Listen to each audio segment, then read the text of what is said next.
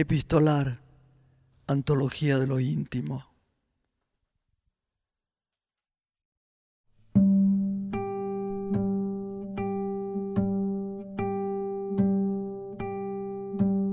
La carta a los padres podría ser un subgénero literario dentro del epistolar.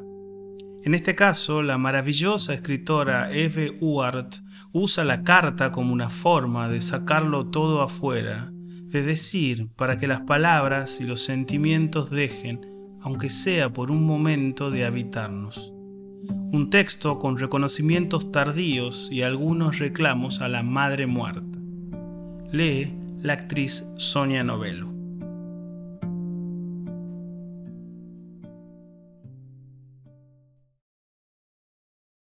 Querida mamá, va la tercera vez que te escribo esta carta.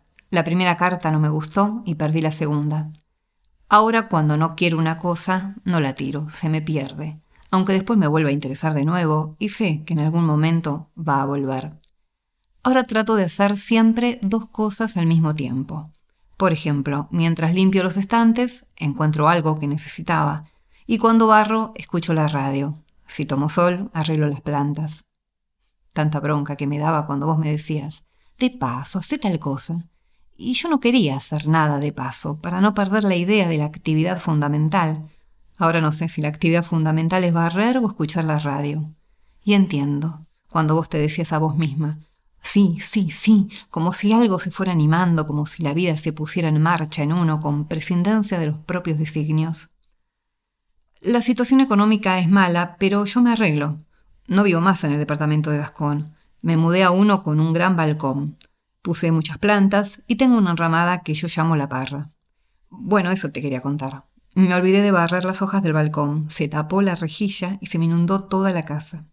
Puse un montón de pruebas viejas de los alumnos y cartones para parar el agua, pero es de lo más solapado e incontenible. Llegó hasta el ascensor. Ahora no me sucede más eso, y no tengo una sola cucaracha porque me he vuelto muy limpia. A veces lavo ropa para no fumar tanto y también corrijo pruebas porque cuando se corrige no se gasta plata. Mamá, tengo un gato que se llama Andrés, Marabú, Millo o Catito. Es precioso, blanco, gris y dorado. Le doy pescado para el brillo del pelo. Araña una alfombra que no conoces.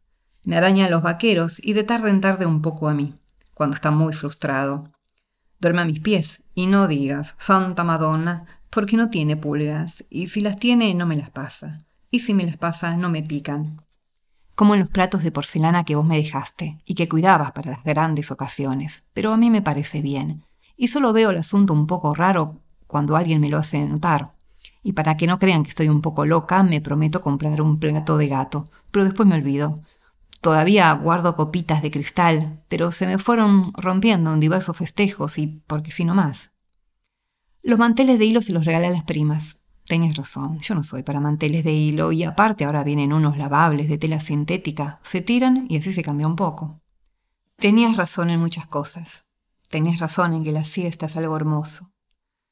Cómo me gustaría, mamá, que te vinieras a sentar debajo de la parra con tu bastón. Jamás te pelearía por nada, como cuando vos cobrabas y te comprabas un oporto y un paquete de caramelos.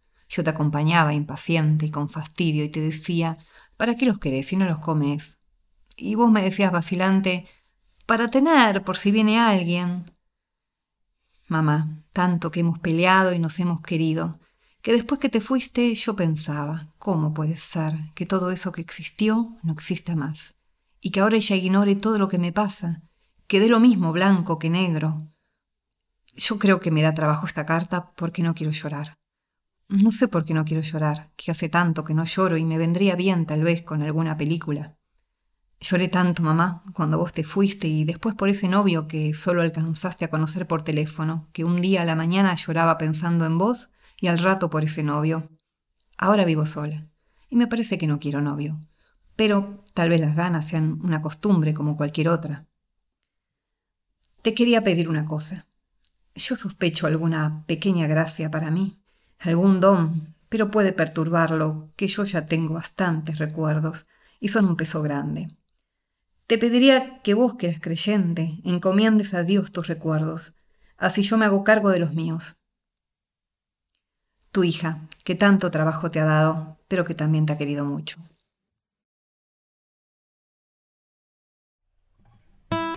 Epistolar, un podcast producido por Diego Gemio y Tomás Spray. Búscanos en las redes sociales como Epistolar Podcast o en nuestra web epistolarpodcast.com.